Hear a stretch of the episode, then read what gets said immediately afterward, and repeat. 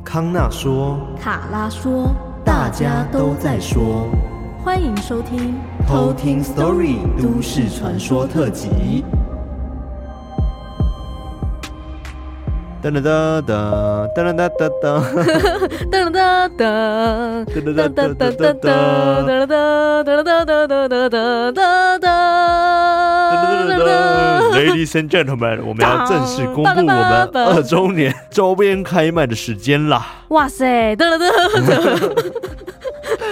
对，因为之前就已经很多人问说，到底什么时候开卖？OK，这个二周年开卖的时间呢，会是在七月二十三号。礼拜六晚上八点，在某个网站上面 开卖，某个 link，对，但是这个 link 呢还没出现，但是我们就是会真的贴开卖，然后当天呢就是会看到我们相关的周边的一些细节等等的。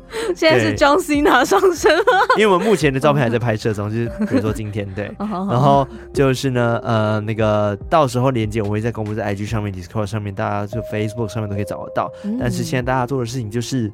把你的手机打开，按那个行事历，加上七月二十三号礼拜六 晚上八点要抢购，因为呢数量有限，所以大家要赶快要先抢先用，因为有些特定的组合，而且呢这次周边还加了一个小惊喜。对啊，哇塞，真的超惊喜的！你以为只有衣服跟袜子吗？哦？对啊，以为只有衣服跟袜子满足得了你们吗？No no no no no，对，没错，我们还有一个小东西。没错，你们当天就会知道了。反正七月二十三号先定起来，就这样喽。没错啊，好了，但是今天呢，除了是都市传说之外，而且今天是十七号嘛，对不对？对。然后今天是我们都市传说第十四集，嗯，然后此时此刻播出的时间，我们应该是在拍摄。没错，哇塞，拍摄什么呢？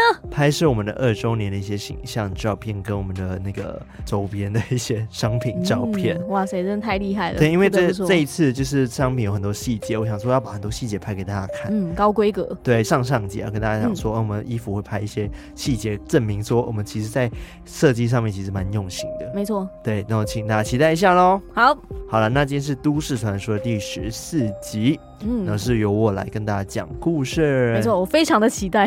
你很期待吗？对，因为那时候康纳就在群组上说，哇，他看这个都市传说，因为他在找资料嘛，那、嗯、就看的时候，他说，哇，他居然中间要按暂停，而且他觉得非常可怕，哇，期待到不行。对，但是呢，我觉得这一集的都市传说、嗯，如果你对可能虐童啊，啊，好可怕，然后或者是对小孩子被杀掉啊，啊相关议题。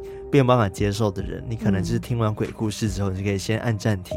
嗯，对，因为后面的话，我觉得不是每个父母都可以承受。嗯，好可怕哦！怎么最近的都市传说都是这种？对，我个人觉得，我看了会就是嗯，蛮难受的这样子。啊，好可怕哦！对，警告，所以自己请列十八禁好吗？啊，好可怕哦！有没有终于要勾那个勾勾了？对对对，其实之前禁后那些就应该勾了吧？就让大家在不知名的时候应该也勾吧？对啊，那个都很值得勾。好了，那我今天要讲的，先讲一则故事嘛。然后今天故事的投稿人呢，叫做凯西。凯西，对，他是近期投稿的。凯西是 Pokemon 那个凯西吗？嗯、呃，应该不是吧？拿汤匙的那个哦。对，的确是那。哦，他没有拿汤匙，但他应该是女生吧？其实他叫凯西啊。对啊，对对对。对，然后他说呢，发现好像一百六十集之后呢，IG 就没有再放跟广播有关的东西了。哦。其实他只说我没在画图了啦，嗯嗯，然后他想说不知道是什么原因，也许是你们中间有说过，但是我没听到，我目前才听到二十三集而已，但很喜欢你们，也很喜欢看你们 IG。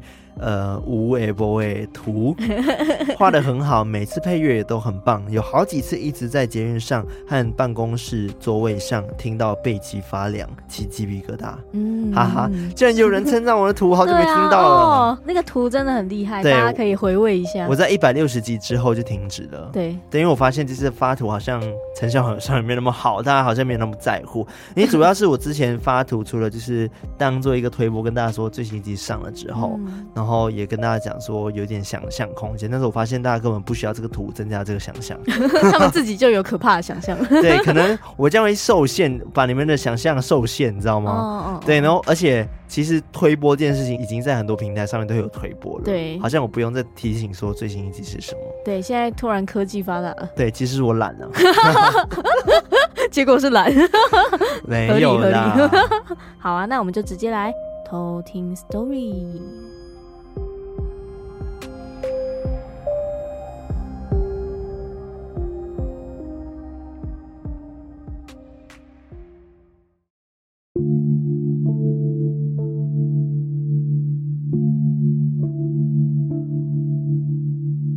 记得在八年前，我高三那年的暑假发生的事情是这样的：我本身是彰化人，而我们彰化著名的戏院就只有两家，两家都位于彰化火车站附近，一间比较旧，叫做彰化戏院；另一间比较新的，叫做台湾大戏院。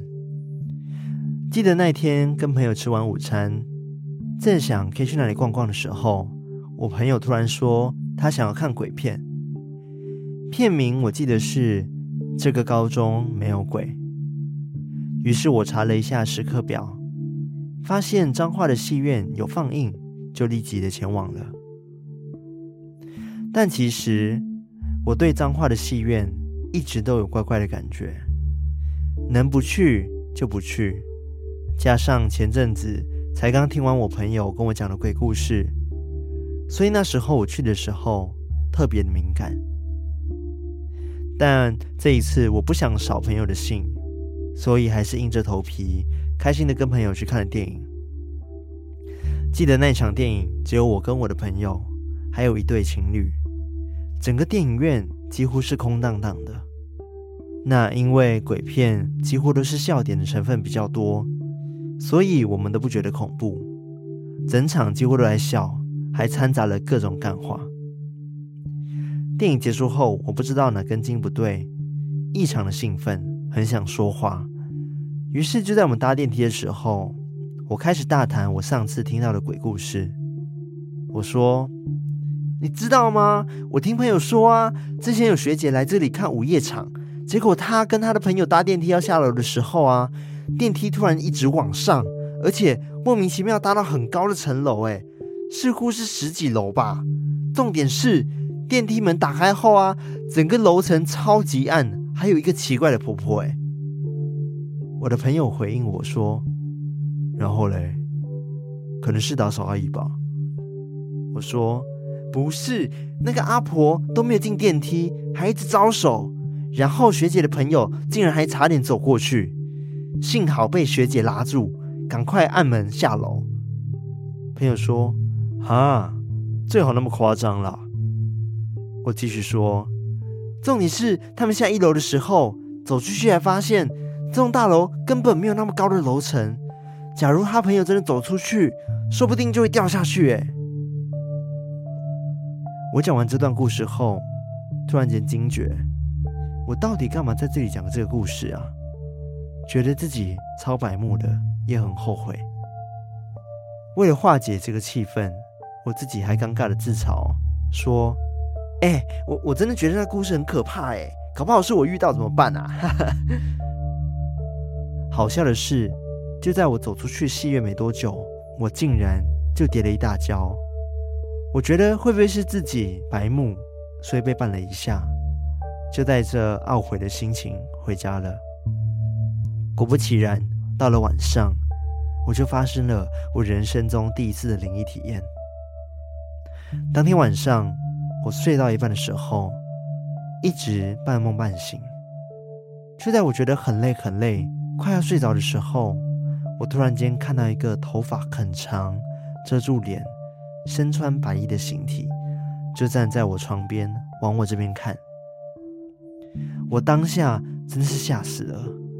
而且当时我是侧睡，完全动弹不了。经过了一番挣扎，我终于能动了。当然，在挣扎的过程中，我念了各种佛号道歉。醒来时，立刻跑去拜我们家的神明。因为当下看到那个形体的时候，我知道他一直在看着我，仿佛是我早上开了一个不该开的玩笑。当下我也吓哭了。后来隔天，我的家人们就立马带我到庙里去拜拜收惊。师傅才说，当时我在那个戏院里面讲了一些不敬的话，所以才让他们缠上了。但是在师傅的处理后，就再也没有发生其他的事了。这就是今天的故事。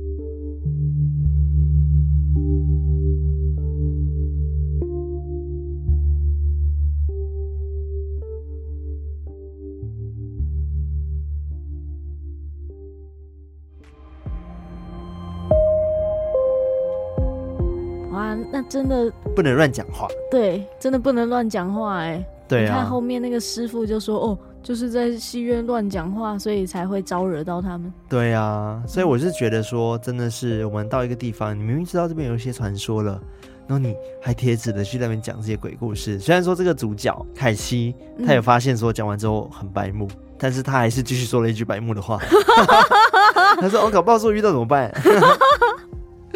然后他意识到说：“哦，好像讲不对。”他其实第一个感受是想说：“哎，怎么就跌倒了？想说会不会是那边有东西绊倒了他？”嗯，对。然后结果回家就真的就遇到他了。哇，对啊，我觉得或许不是那个老婆婆，哎，嗯，我觉得应该不是老婆婆，其他灵体觉得，哎。你不是想要遇到吗？对啊，那就让你遇到吧。我就来啊，这样。对啊，我觉得有可能是这样子，感觉是。对，那我今天其实要讲的都市传说呢，也是跟内容完全没有关系，但是呢，它唯一有连接点的，就是它是发生在戏院。哦，戏院。对，戏院，哦、所以我才讲了这个戏院相关的故事。嗯、对，嗯嗯，就是。这个故事呢，其实是香港的都市传说。Hong Kong 是不是很多人敲碗想要听香港的都市传说？对啊，之前一堆人在说想听香港的。是的，所以我来满足大家的愿望喽。哇，接答出对，但是呢，这个香港都市传说，我觉得真的是有点可怕呢。哦，对，我先把这个故事的整个原貌，跟它原本在网站上面流传的这个版本。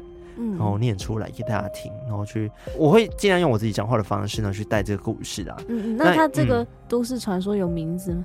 它这个都市传说有，叫做鸡人。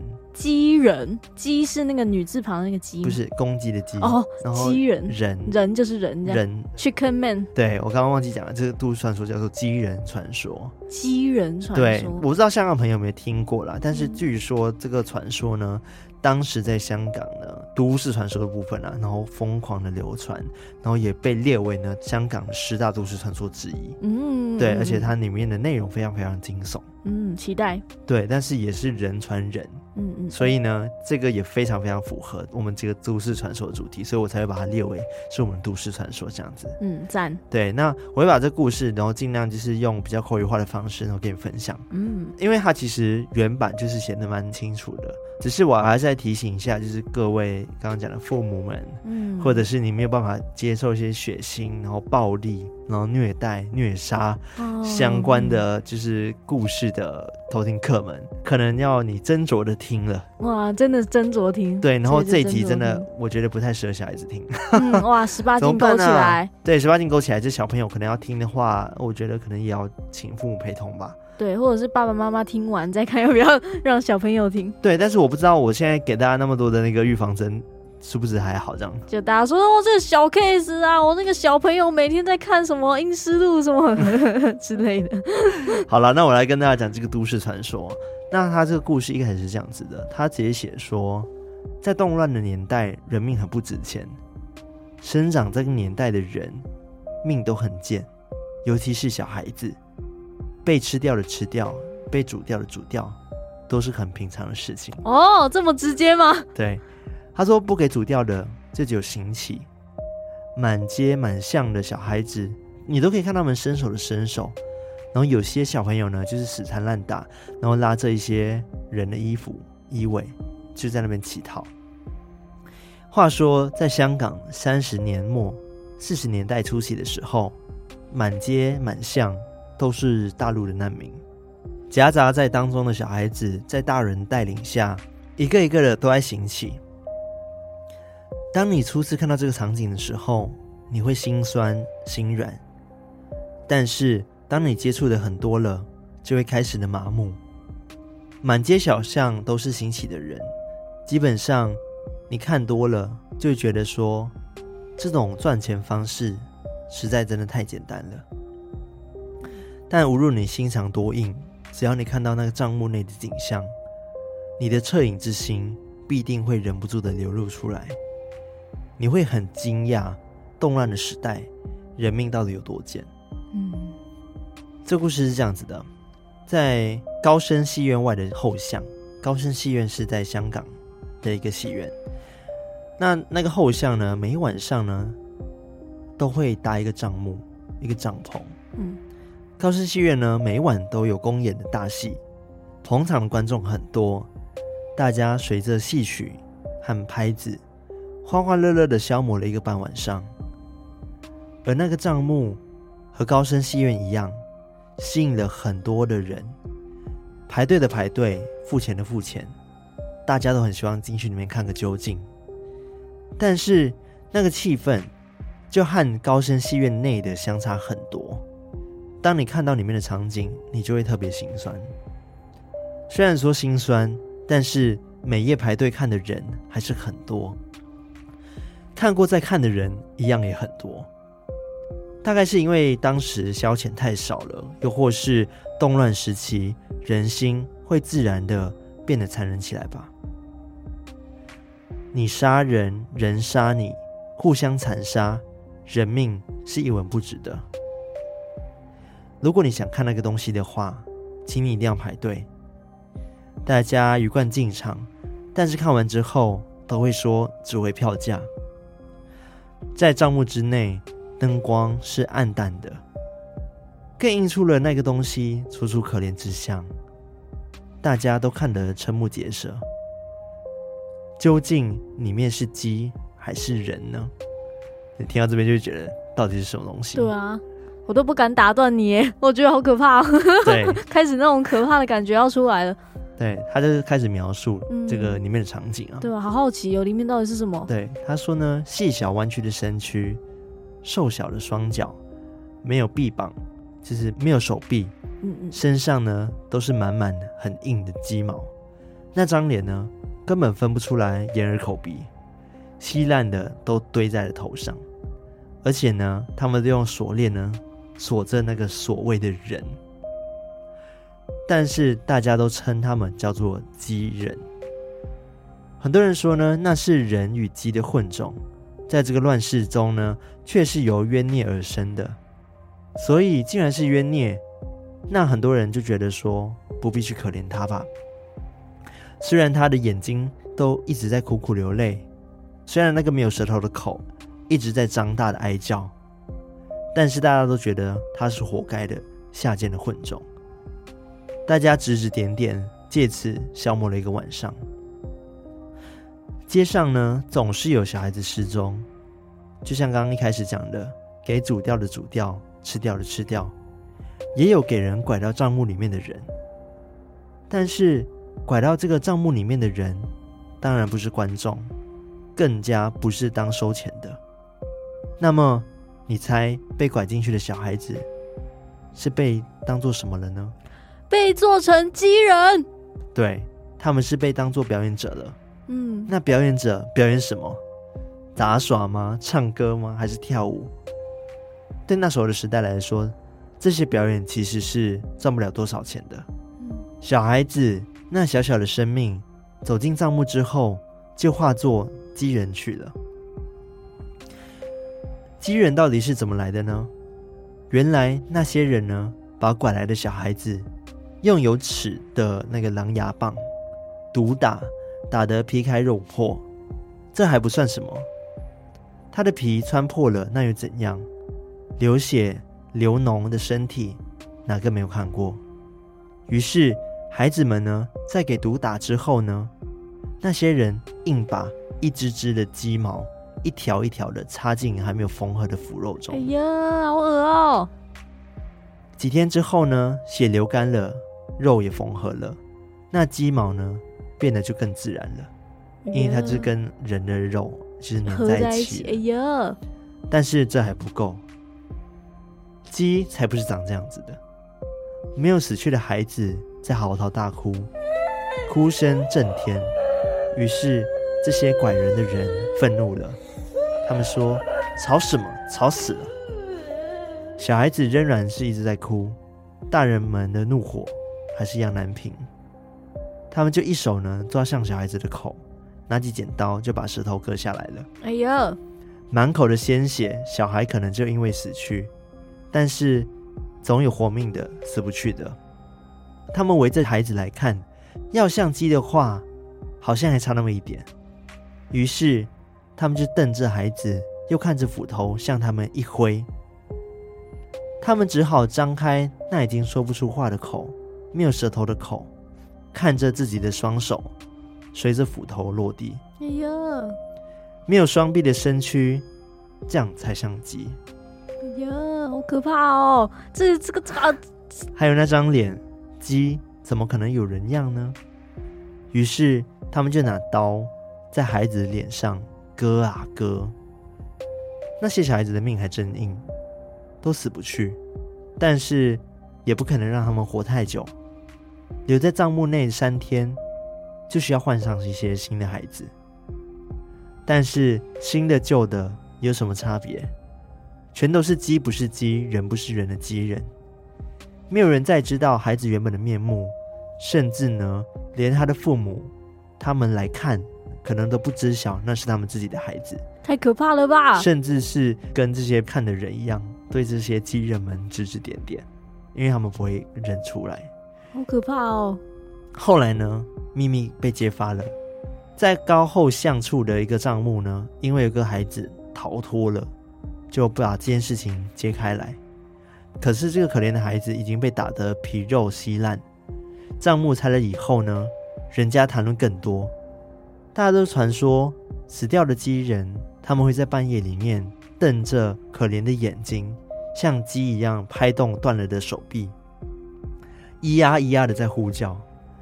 那个哀叫声呢，传得很高很远，听到的人呢都可以想象得到，那是他们去掉舌头的口在张嘴叫的模样，简直恐怖至极。他们像是在控诉：怎么你们一点恻隐之心都没有？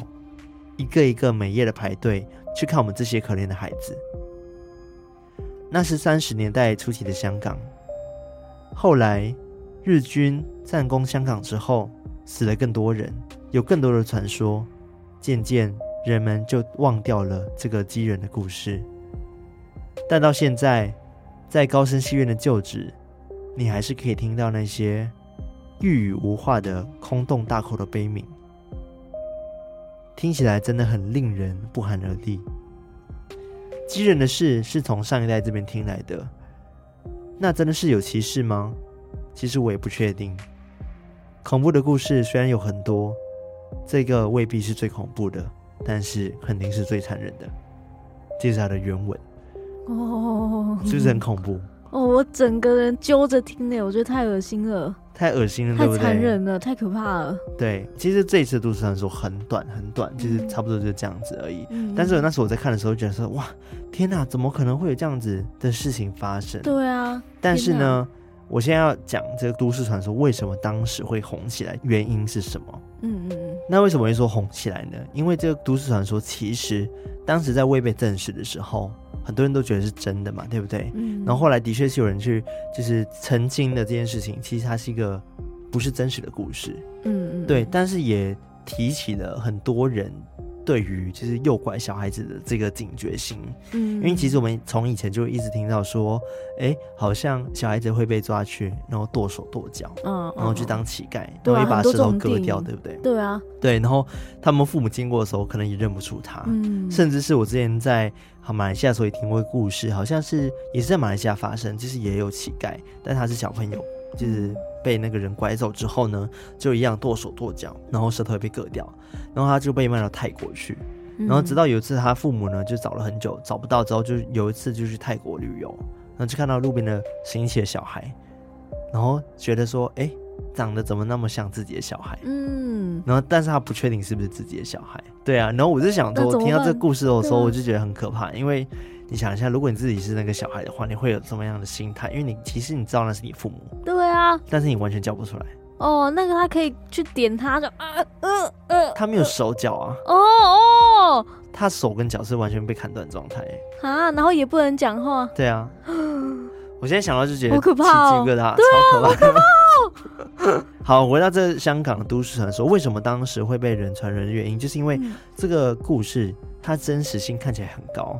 而且这高深戏院是真的存在的，嗯嗯嗯。但是呢，整个故事其实是只有这个元素是真的哦。对对对啊，好险！在一九九一年的时候呢，香港有个著名的女作家叫做申雪，当时呢，她在一个杂志上面叫做《Yes 鬼世界》杂志上面写了一个短篇的小说，嗯，就叫做《鸡人》，嗯。所以他这个故事其实据说啦，因为我听网络上的一些故事，然后跟一些资料，就想说那时候他好像是要去考记者，然后对方呢公司就跟他讲说，哎，那你来试试一下你的文笔。嗯，然后来看一下你能写出怎么样的故事，嗯嗯，然后就请他写了一个恐怖故事，嗯，但是他就认为说他不想写鬼故事，他觉得更恐怖的是人心，嗯，所以他就写了一个跟人心有关的故事，人性这块，然后就是因为这个故事写出来之后呢，因为这故事真的是很。恐怖，对啊，然后大家就觉得说，哦，高声戏院好像真的后面就是这样子一个地方暗巷，嗯，然后之前都没有人去过，所以大家就开始传了，然后就有人呢，有网友直接把这个小说呢整篇呢，就是把它抛到网络上面，嗯嗯，然后在网络上就疯狂的传，传传啊传，传到后面呢，这故事就变成了。当时香港的十大都市传说之一，嗯，就是连媒体都在报道说这个事情是不是真的，嗯，因为太惊悚了，对，太惊悚了。其实你看，连媒体都去报道这件事情的，嗯，代表说当时大家已经传到，就觉得说这故事就是真的了，嗯，对，然后就造成大家的人心惶惶，就觉得说啊，啊，但经过那边的时候会不会？就是会听到一些奇怪的叫声，是那些小朋友发出来悲鸣声，对啊，或者是自己的孩子会不会有危险？对对对，可怕。但是呢，因为刚刚讲说这个其实是那个叫做深雪的女作家写的。后来呢，其实，在二零一三年九月的时候呢，这个深雪呢有在网络上面公开澄清，她本人呢在官方微博上面有发过这个高神戏院的机人的故事。而且他也曾经说，这故事就是纯属虚构，嗯，嗯，就只有高深戏院呢是真的存在，嗯嗯，就是仅此而已。但是就刚刚跟你讲了，就是很多人看到这个都市传说的时候，第一时间听到的就是哇，整个不舒服，对啊，然后恶心，你知道吗？就背脊发凉等等的。所以我觉得跟一般的都市传说，虽然说大家可能会去怀疑它的可信度，嗯，虽然说我现在已经讲这个故事是假的了，但是其实刚刚听的时候还是觉得。它是一个非常非常惊悚，然后好像有一点真实的都市传说。对啊，因为他一开始又讲到说那个年代的背景，嗯，然后就觉得说好像在真的那么动荡的一个年代，好像什么事情都有可能发生。对，但是其实他当时好像有讲到这件事情，就是他的确是依照以前。那个香港的那个以前动荡的时代，嗯，然后去这个背景去结合，然后写出这个人心险恶的故事。嗯，我相信在那个时候可能也会有其他很不可思议的事情发生，只是可能不是这一个。对，因为我觉得机人这块就太恐怖了。对啊，这个太我，我觉得真的会有很多诱拐小孩，尤其是人贩子，真的非常非常的多。嗯嗯，对，但是我相信人呃没有那么残忍吧。对啊，这样就真的太坏了，太可怕了。对，就太可怕了。对啊。好了，那那你可是你会不会觉得听完之后觉得是假的，就觉得哈是假的这样子？不会啊，我觉得我还是很有画面呢。就是你刚刚在讲的时候，我都可以想象到那个样子，我就觉得好痛哦，很痛。对啊，就是天啊刚。对，所以其实我第我一开始听的时候，这个标题大家都写说香港都市传说，香港都市传说，我就想说啊，好，那香港都市传说去看一下，结果想说哇天哪，原来香港以前有在流行这个故事。嗯，对，我不知道有没有香港朋友听过，如果有听过的话。可以跟我们讲，嗯，可以跟我们分享，当时你看到这个故事的时候，是否真的就像是网络上一直在讲的，当时大家都流传，都以为它是真的？对啊，很好奇耶，欢迎跟我们分享你的想法。嗯、我们有很多香港的偷听客，对，其实香港都市传说也蛮多的。嗯，就是之前你还记得我之前有跟你们分享过，就是那个呃叫外卖那个叫外卖那个，其实它也算是一个都市传说、嗯、哦，那个也超可怕，因为它也是人传人传出来的，不晓得它的真实性到底是不是真的。嗯嗯嗯，但是因为因为那时候也是因为透过媒体报道的关系，所以大家就怀疑说，哦，这个好像它真实性或者是可信度是高的。嗯，对。但是我觉得这整个故事嘛，反正是都市传说，就是人传人，然后主要是因为加了媒体这一块，然后就加强了它，对，对，对，对吧？大家就会想说，哎、欸嗯，是不是真的有这件事情？因为媒体上面常常会报道一些就是真实的社会案件嘛。对。那如果他今天报道一个，哇！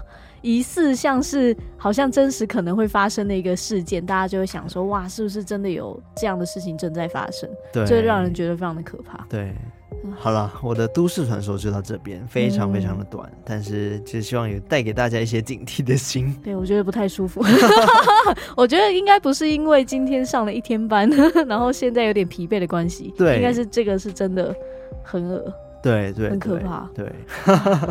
但它是小说啦，它是小说。好险是小说，真的好险是小说。对，只是它被流传成了都市传说。嗯嗯嗯嗯，对。好了，我觉得我们气氛要拉回来一点。没错，不然刚刚太低迷了。那在节目结束之前呢，我们还是来感谢我们的干爸干妈。干爸干妈。对，那今天呢，有一位是在 Mixbox 上面赞助我们平平安安听鬼故事方案的干爸。干爸。对，他叫做元宝。元宝是那个元宝吗？金元宝。是的，他说呢。康纳、卡拉、艾瑞克，你们好！无意间在 Spotify 发现你们的频道，一听就爱上，停不下来。一直很喜欢你们轻松的氛围，好像可怕的故事都变得很好笑了。难怪你们 Spotify 分类是喜剧。哎、欸，真的是 comedy。但是不得不说，有些还是很毛啦。有康纳磁性的嗓音，卡拉爽朗的笑声，艾瑞克厉害的音乐，才能搭配让节目很完美。刚好趁着前几天生日，就决定来赞助一下。虽然没有用 Mixerbox 跟 Discord，但是还是会好好努力学习的，也会继续支持你们的爱心啊！谢谢这位元宝，谢谢你的支持，真是个金元宝。好啦，今天只有一位支持赞助我们，那我们今天就差不多到这边。没错。以为就这样结束了吗？对，还没。当当当当当。为什么会有这个音乐呢？对啊，有没有觉得很熟悉啊？现在就要进入我们的一个二周年生日庆的特别投稿单元。没错，我们还特地找了我们去年做的那个生日歌。对，那我们现在来念呢，大家就是留给我们的这些故事。对啊，记不记得之前我们有请大家去帮我们投稿生活的鬼故事？对，或者是一些你想说的话这样子。对，现在我们就把它念出来。好，我不知道为什么觉得很好笑。这样念出来好像就跟平时念念留言好像没有什么太大的差别。对，但是垫了一个生日歌，又好像觉得哦，哦要有点不一样。对啊，所以我们今天就是要有点情境的感觉。对，我们今天 要演是，是。你要演他，就是你要先透过他留言去猜测他是一个怎么样的人。好啊。对，好，那我先吗？还是你先？你先好了。我先吗？我觉得好难哦。让你先示范。好。啊，可是很难呢。好，我想一下。你自己说要的。我先看一下它里面的那个留言啊。嗯，听起来有点花痴。好，决定了，只是花痴，花痴版，好不好？好。这位投稿的人呢，叫做方吉。方吉，方吉是那个香菇吗？哎，我不确定。我以前很爱玩呢。对。它可以收集很多种。他说呢，但我不知道他是女的。对，我我用用男生的声音扮演应该没关系吧？应该没关系。好，他说呢，一直以来你们三位是不露脸，是露嘴巴，没有在社群上露出完整的一张脸，所以我自己都会脑补你们完整的面容。想着想着，有一天就梦到你们三个人，我跟卡拉像朋友一样在沙滩上面聊天，突然康纳只穿了沙滩裤，露出了六块腹肌。他很帅的整张脸，打着招呼向我们走过来，配着艾瑞克的背景音乐，不知道为什么在海边也会有艾瑞克的 BGM，我整个人心花怒放。可是。没有跟康纳讲到话，就梦到康纳走过来就醒来了，好难过哦。所以最后决定一直想着你们，就会梦到你们了。哦，日有所思，夜有所梦。哦，怎么那么好笑？但是六块肌的部分，可能真的是梦吧？对，真的是梦，真的是偷偷灵梦。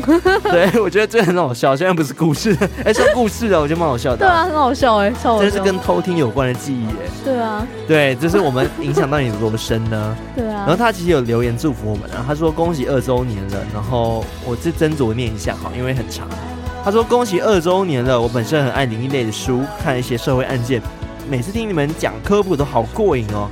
分享偷听课故事讲得很生动，感觉我们都身历其境。希望康纳、卡拉、艾瑞克、康纳的狗狗都长命百岁，赚、oh! 大钱，买默默潜水的偷听课方吉。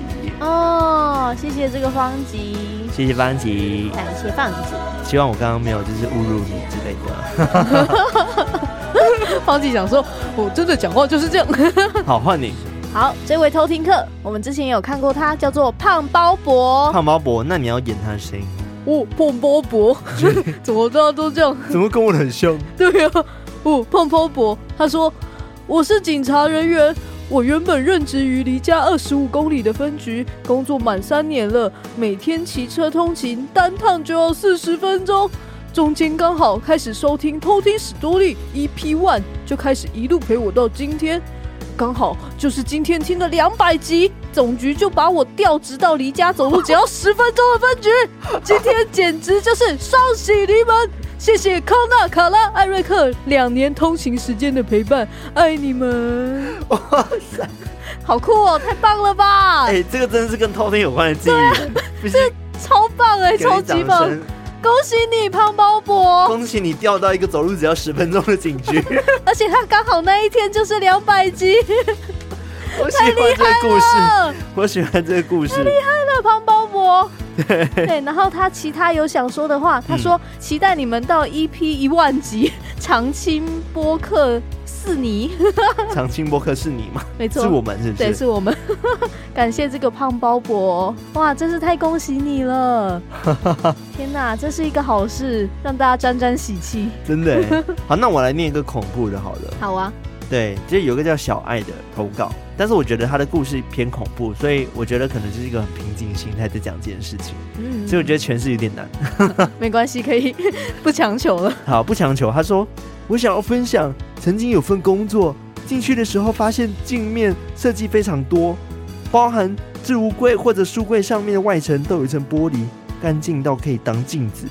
后来离职的同事告诉我说要小心，因为老板疑心病很重，安装监视器、窃听器，喜欢借由这些镜面反射看到员工的行为。哇，太恶了吧！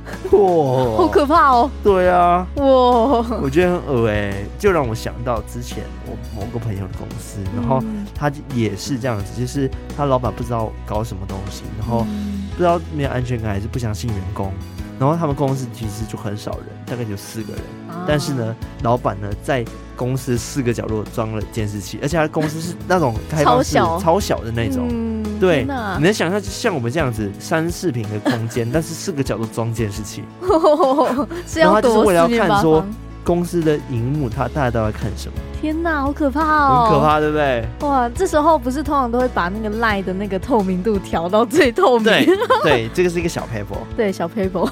对了，好啦，希望小爱你就是可以找到一个就是正常的工作，对，远离这个可怕的工作，对，直接远离这样。对，然后他的祝福的话就说很高兴认识你们，哇，也很高兴认识你哦。是的，谢谢小爱，很高兴认识你。对，希望你早日找到好工作。嗯，好，换你了，下一个。好。我下一位，我看到的叫做小雨，小雨，嗯，小雨是那个丁小雨，那个小雨，Okay. 就是那个下雨的雨，嗯，他挂号写今年八岁了，那你要演八岁，呃，八岁，他的偷听记忆，他其实就是用他的，他可能因为八岁，他记忆很难累积，OK，然后他就有说一些话，他说康纳帅哥叔叔、艾瑞克叔叔、卡拉姐姐，你们好，我是小雨。